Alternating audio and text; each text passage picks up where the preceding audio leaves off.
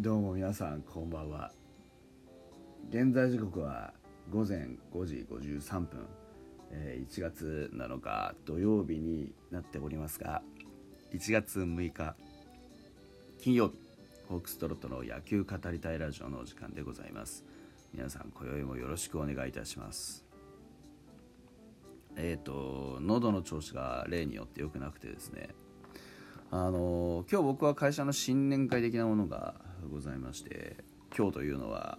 えー6日の晩ですね。で今日はあのノンアルコールチャレンジに成功しまして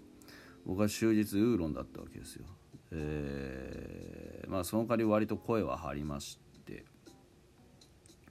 で結果ですねちょっとこうまあ声が出づらかったりとかちょっと張らないとあのいつもの声が出ないというところになっているんですがえっ、とまああのそういうこともあります。えあれですねあの時期が時期だけにねいろんなところでいろんなあのところにいろんなところに人がいてね本当にあの疲れたなっていう感じで、えー家帰ってスーンと寝てしまってで今日に今にね至るわけなんですけれどもなんとかあの6時を回る前に始めることができてよかったなというふうに思っております。はい、えーわざと出してるわけじゃないんですよこういう声をね。本当にあのこの声じゃないとなかなかあの喋れないっていうそういう話でございました。えー今日の話題はですね侍ジャパンです。あのー侍ジャパンフルメンバーの発表ではなくて、えーと WBC へ向けて12の選手を、先行で発表しました。でなおかつ、うん、と背番号を一緒に発表したということで、えー今決まってその発表された分だけちょっと振り返ってみましょう。はい、あの12人います。12人の侍、えー投手まずサンディエゴ・パドレスからダルビッシュ有、ねえー背番号は11で次が巨人戸郷翔征12えー佐々木朗希ロッテ14大谷翔平エンゼルス16アナハイムエンゼルス16、えー山本由伸オリックス・バファローズ18で、えー今永翔太 d n a ベイスターズ21ということになっております。こうやって見るとそうそうたるメンツだよね。ダルビッシュね。戸郷佐々木朗希大谷翔平山本由伸今永翔太。うーん強い。基本的には今いるのは全員先発タイプなのかなという感じ。まあ中継ぎタイプはこれからあのー先行していくことになるんだと思いますが、えーやっぱり注目はダルビッシュそれから大谷ここですよね。あの山本由伸もすごくいいですし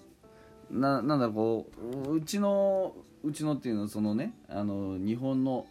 あのピッチャー陣本当にもともとね素晴らしいじゃないですか。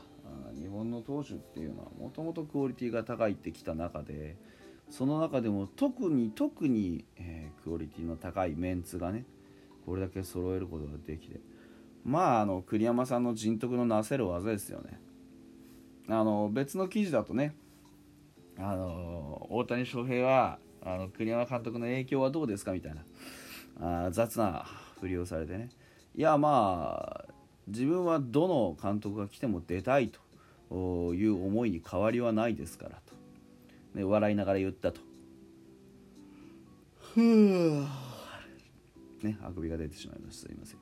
という話が残っておりますけれども。まあ実際そうだとは思うんですけどね、うん、ただあの自分のことを知ってる監督だから決断は早かったということについてはあの認めてましたよね、うん、まあそうだよな実際あでこれなんか割と皆さんもしかしたら勘違いされてるかもしれないですけど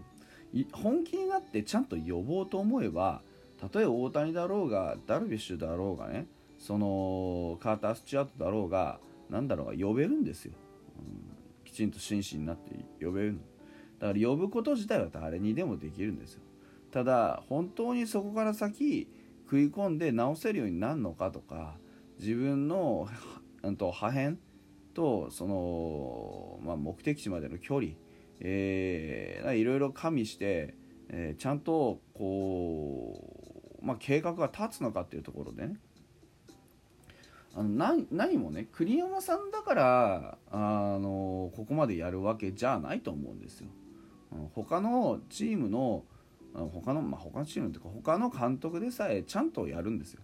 ただちゃんとやった先に何があるかっていうのを判断するのに、まあ、栗山さんっていうのは有効かもしれないねっていうことですから。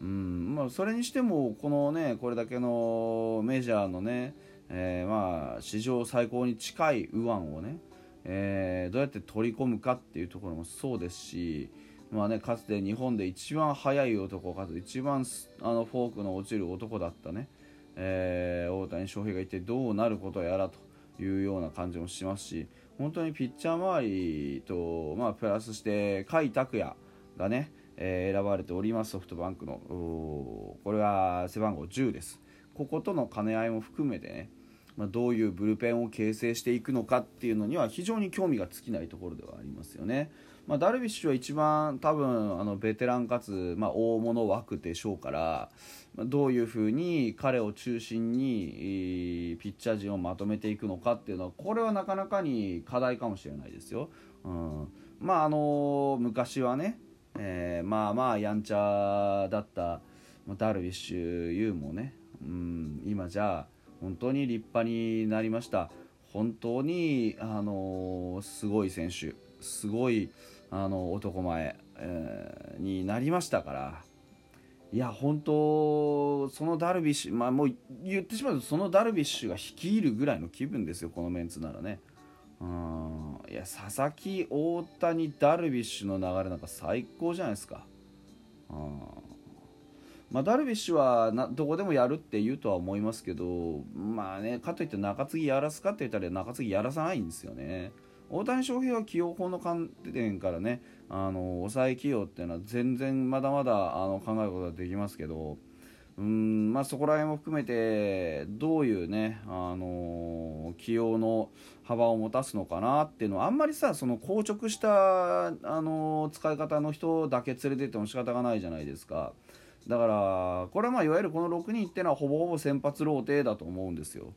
うん、だからこの先発ローテを軸にどういうふうに進んでいくかあと第2先発的な要素に関しては僕はあんまり意識しなくていいと思っていてあの、まあ、確かにね、えー、球数制限だのなんだのかんだのってきて第2先発が必要になりますってパターンもあると思うんですけど普通に中継ぎの枚数をちゃんととあの取り揃えていればそんなにひどいことにはならないと思うんですよね。うん例えばあの事前の計画とずれてしまったとか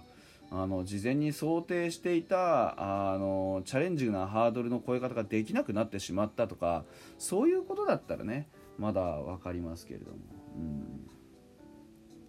というわけでございました。えー、中に他に選ばれた選手の話をしてないですね、えー、内野手、えー、源田西武に、